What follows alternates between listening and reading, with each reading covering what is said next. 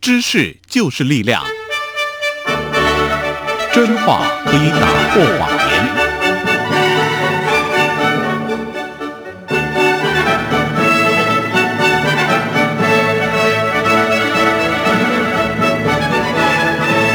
欢迎收听由杨宪宏主持的《为人民服务》杨宪宏时间。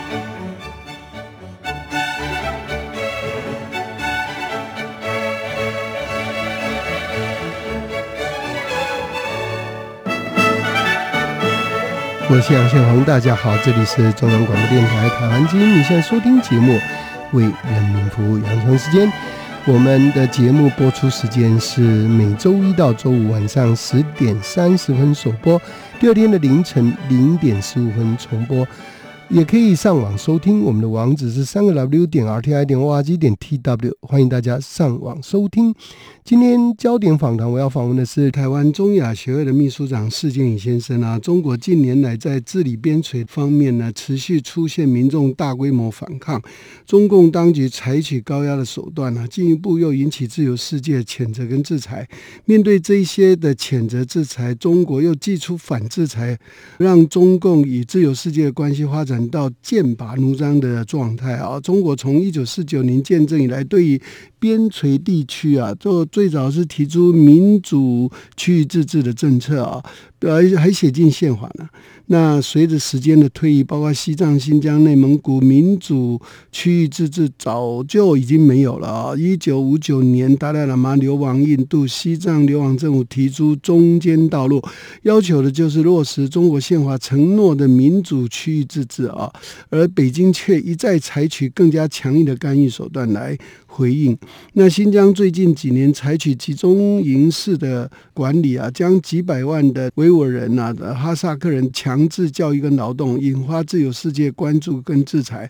那去年向来平静的内蒙古也出现大规模的抗议，中共当局实施了语言教育政策，可以说中国的民主区域自治完全破产。哈，这个政策其实已经名存实亡。那在这个同时，一九八零年代为了要统战台湾而提出，而且在香港率先实施的所谓“一国两制”，经过前两年的这个反送中，中共的制定。港区的国安法改变了香港的选举制度，香港的一国两制也完全的破毁哈，完全破产。那从这些案子可以看到，中国的边陲治理啊，无论是制度设计到实践，都走到山穷水尽啊！怎么会这样呢？哈，今天的节目我们要呃访问施建宇老师来谈谈他怎么观察。好，稍后我们就进行今天焦点访谈。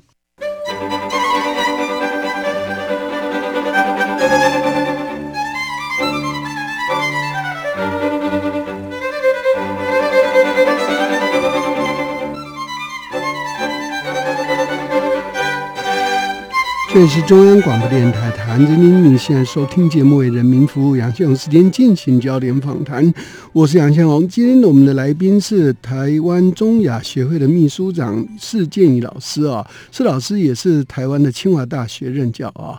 那施老师你好，杨大哥好，是谢谢施老师来到节目啊。民主区域自治跟一国两制都是属于中共。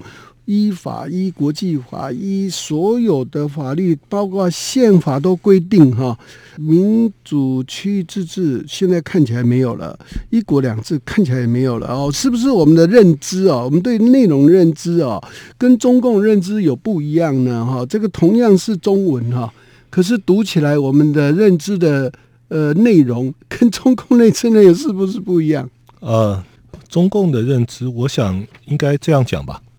为什么要用民族区域自治或一国两制？一个国家本来就应该一一个制度。对。那为什么中共建政之后，他要一个国家要有好多种制度？从五零年代的那个所谓的民族区域自治，然后到了八零年代，然后设计那个香港、澳门，甚至还说要设计给台湾的那个一国两制。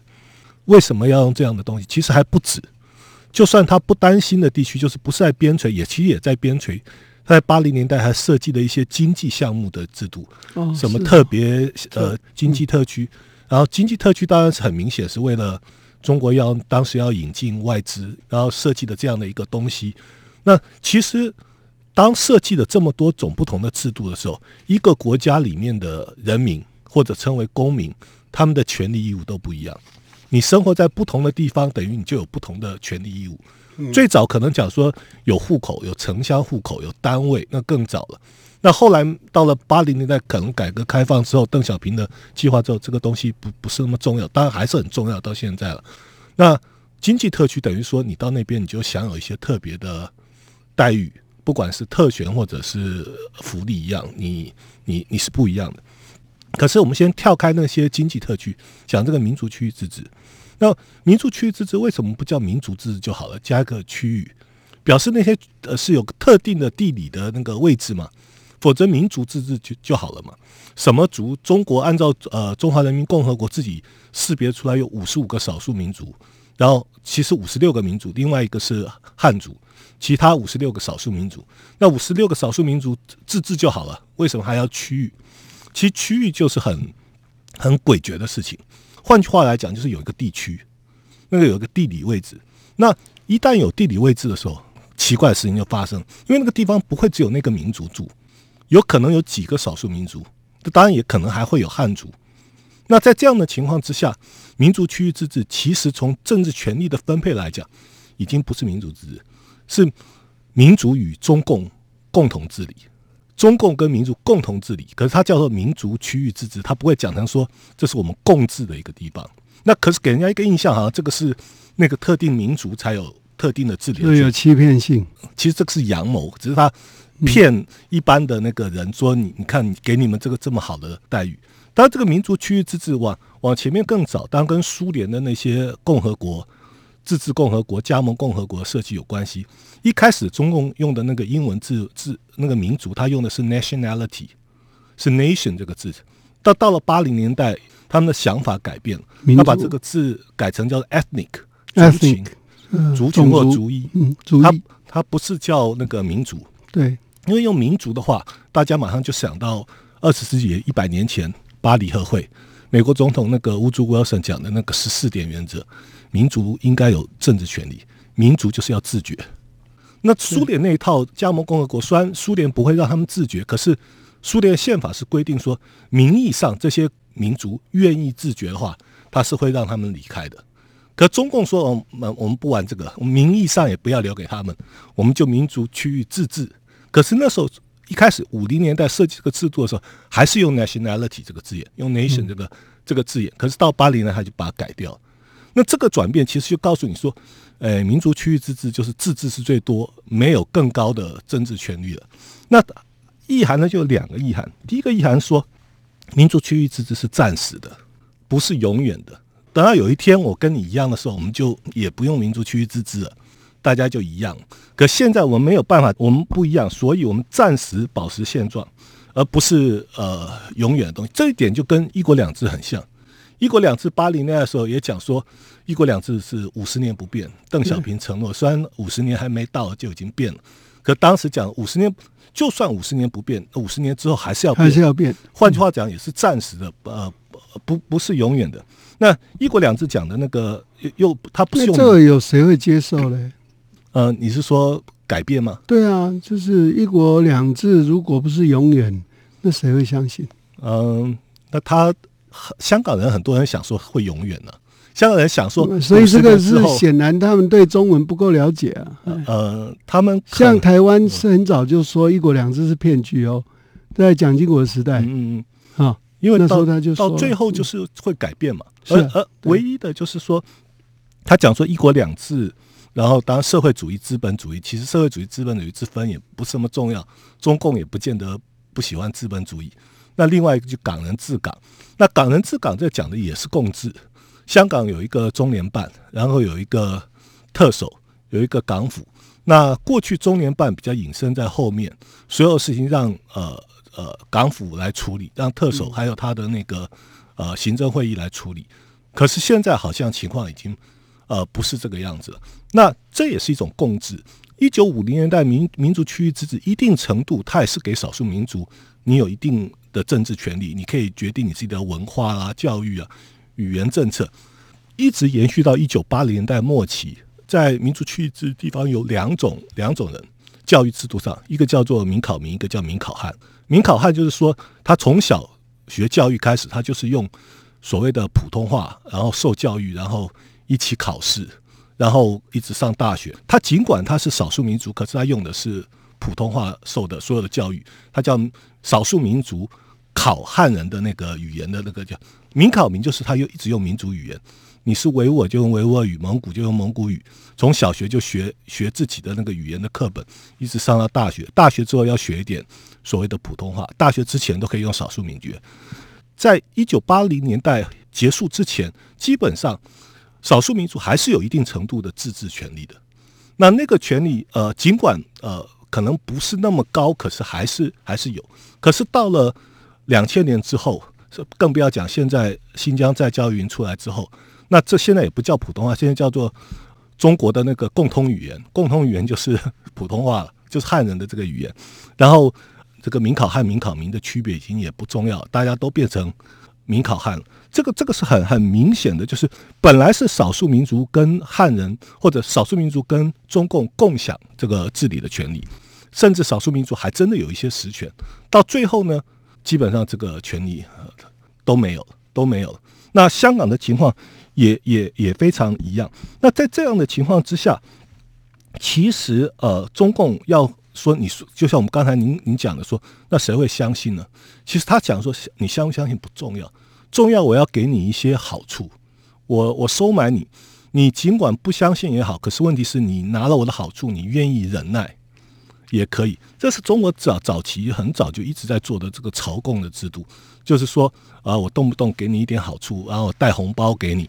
那香港有做过这样的事情，在两千年那个香港第一次遭遇那个亚洲金融危机的时候，港币一直贬值，然后物价非常不稳定。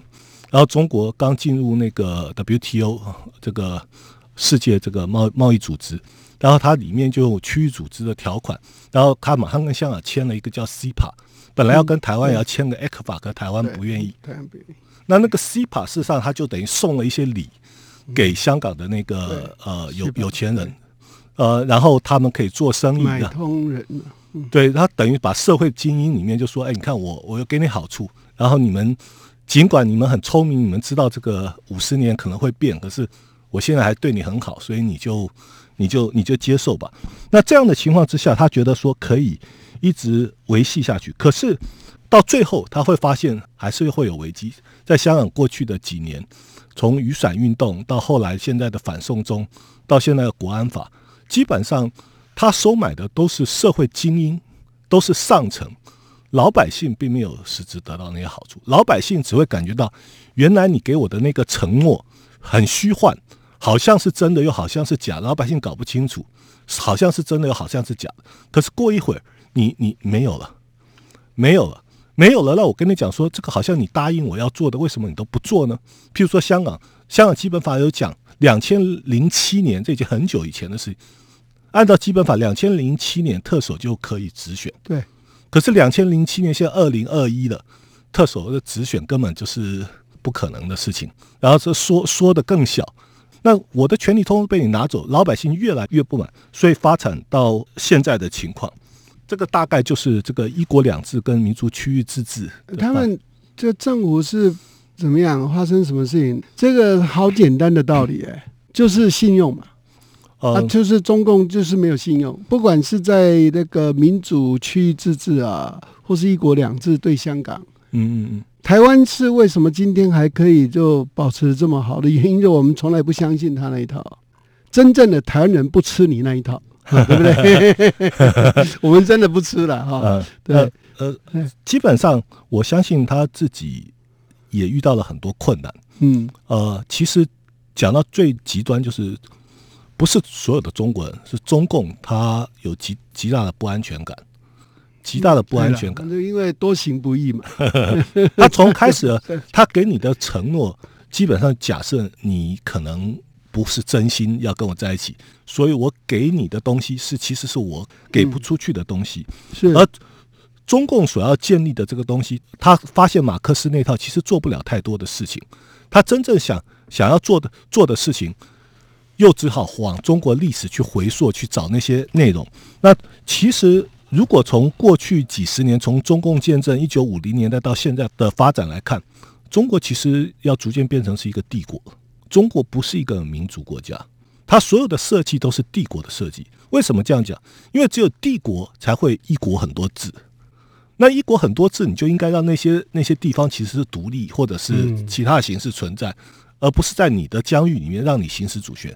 你一定要把他们纳入你的主权的范围。嗯可是你又知道纳入主权范围是会有很多的麻烦，所以你才会设计出来这么多奇奇怪怪的制度。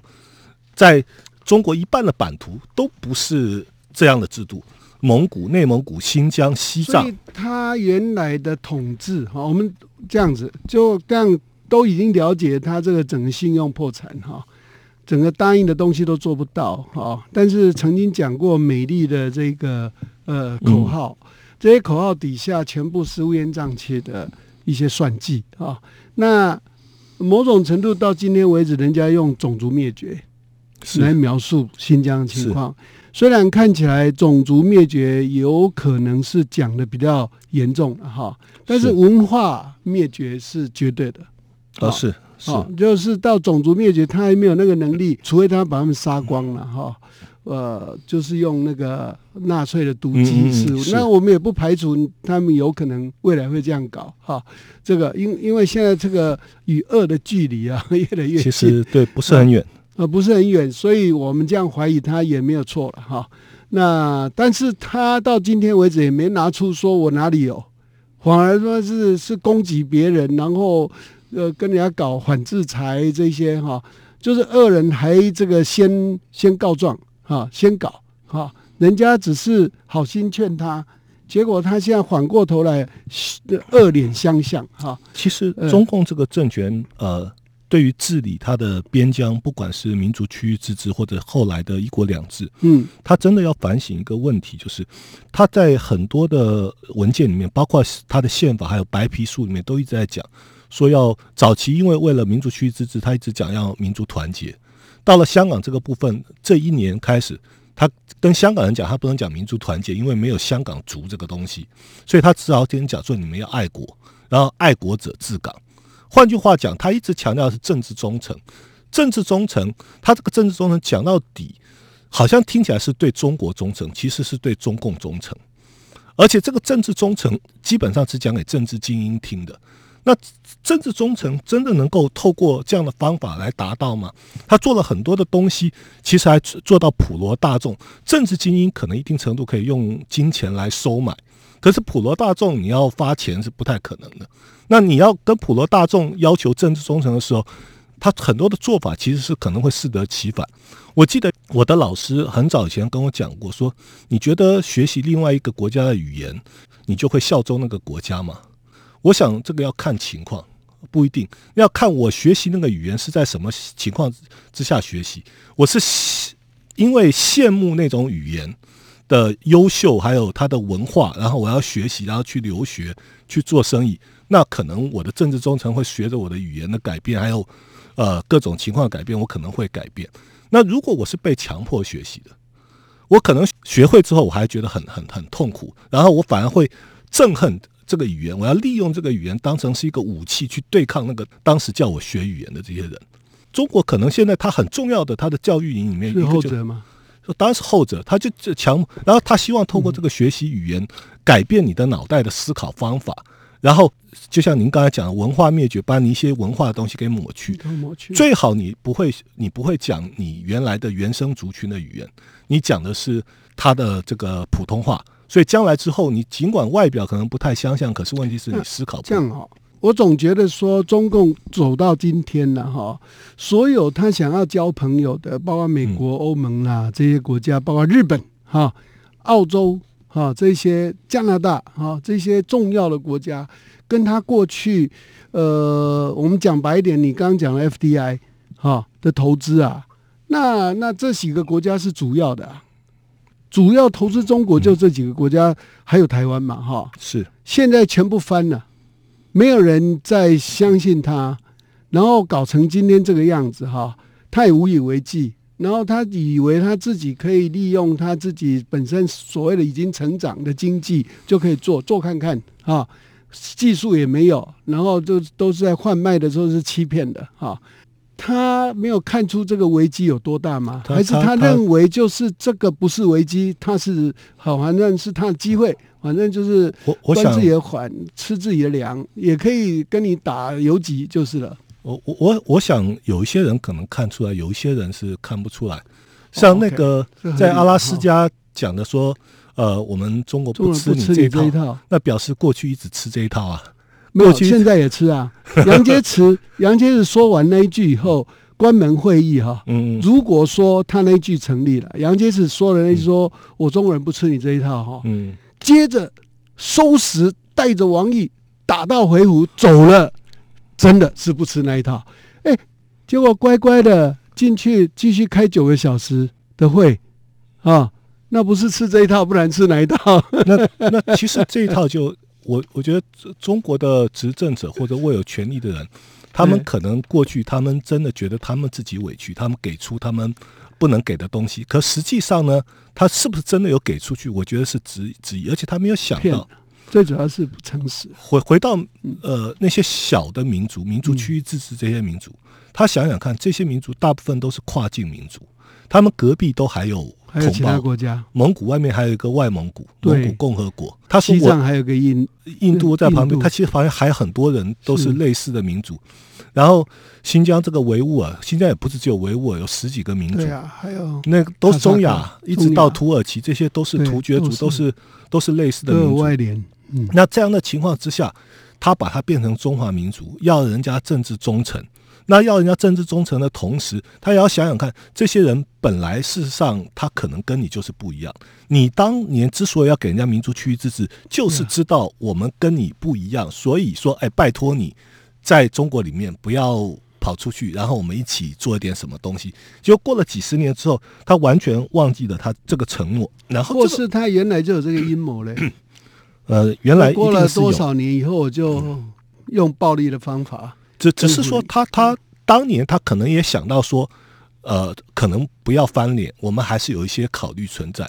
嗯，政治忠诚确实是对政权的，可是另外一个，我们不要讲从上而下的那个政权在上高高在上，老百姓不管是汉族或者是哪一个民族，在这个哈，我请教你一个问题哈，你我知道你现在论述的内容了。那我们用达赖喇嘛出往哦，流亡到印度达兰萨拉，印度给他一块地，让他建立一个流亡政府。这个对中共的这个教训以及他的警警告，难道不明显吗？嗯，他觉得怎么无所谓，无所谓哈。那其结果呢？其结果现在就是到处大家都想要跟西藏一样，哦，外面有流亡政府。现在香港已经开始是是哦，雏形已经出来了。那更不用讲其他的。我认为维吾尔在海外维维吾尔的有好几个流亡政府，他们 是的，他们力量不太一样。那可可是中国可能他在这个角度，他已经觉得那个中国现在已经强大了，不需要管那些力量。可是我觉得他有很大的盲点，要统治一个国家，不是统治一块土地，而是那一群人。那一群人绝对不是只有政治精英，还有老百姓。老百姓在过去哎呀，以新疆的例子来讲，可能所谓的汉族老百姓跟所谓少数民族的老百姓，他们生活在一起并没有太大的仇恨。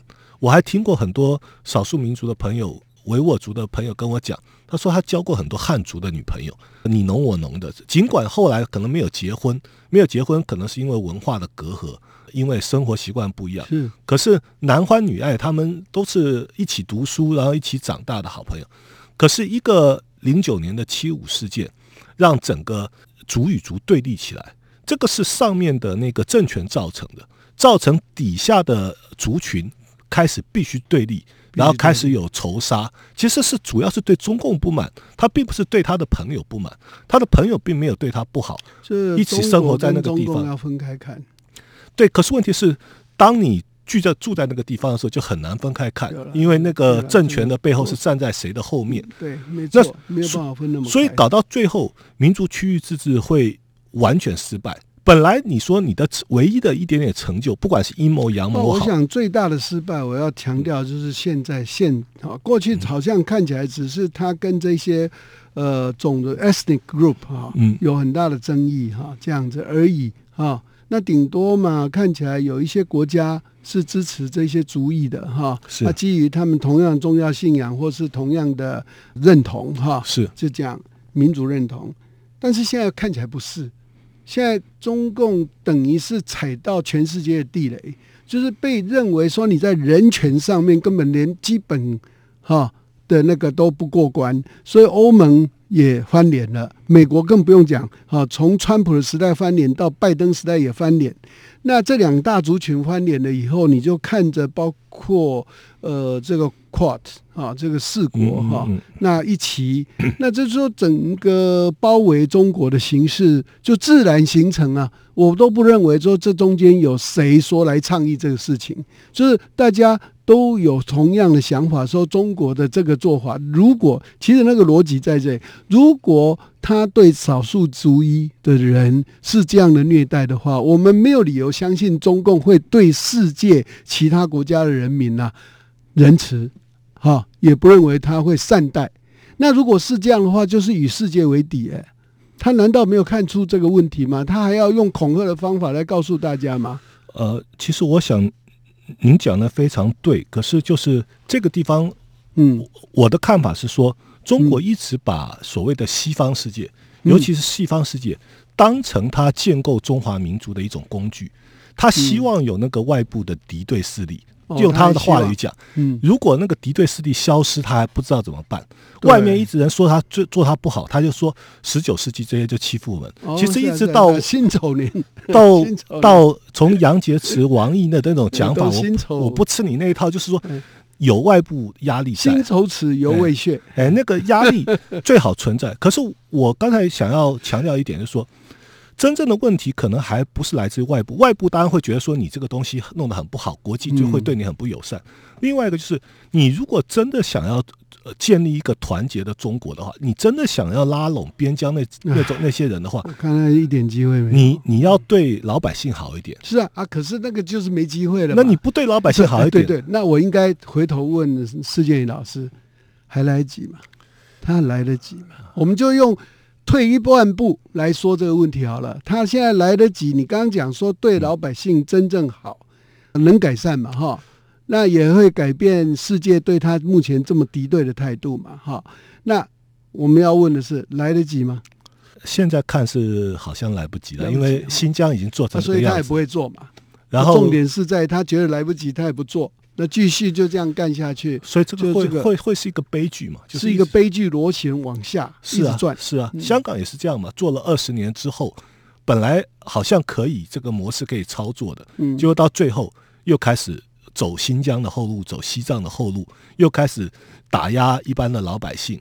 最近还在讲说，连投票都说，哎，我们设计了一个新的制度，让大家将来要投票。可是我们也知道，议席的分配，事实上你投谁都没有用。结果香港的社会就讲说，那以后我们去投票，可能我们都投白票。白票的意思就是废票。废票，那那香港的那些被中共笼络精英又开始很紧张了，说说如果将来那个废票比当选票还高怎么办？那不是就是很大的你这个就选的就是白选吗？就已经呃准备好做票，不管你投什么票，他都出那个哦，你。你帮他想了一个新的好方法，啊，他 他们还没想到到这个以前就发生这个最后就是变成整个社会会就会瓦解掉。对那这个政权其实不需要等到那个时候才开始面对这个问题，这个问题是日积月累。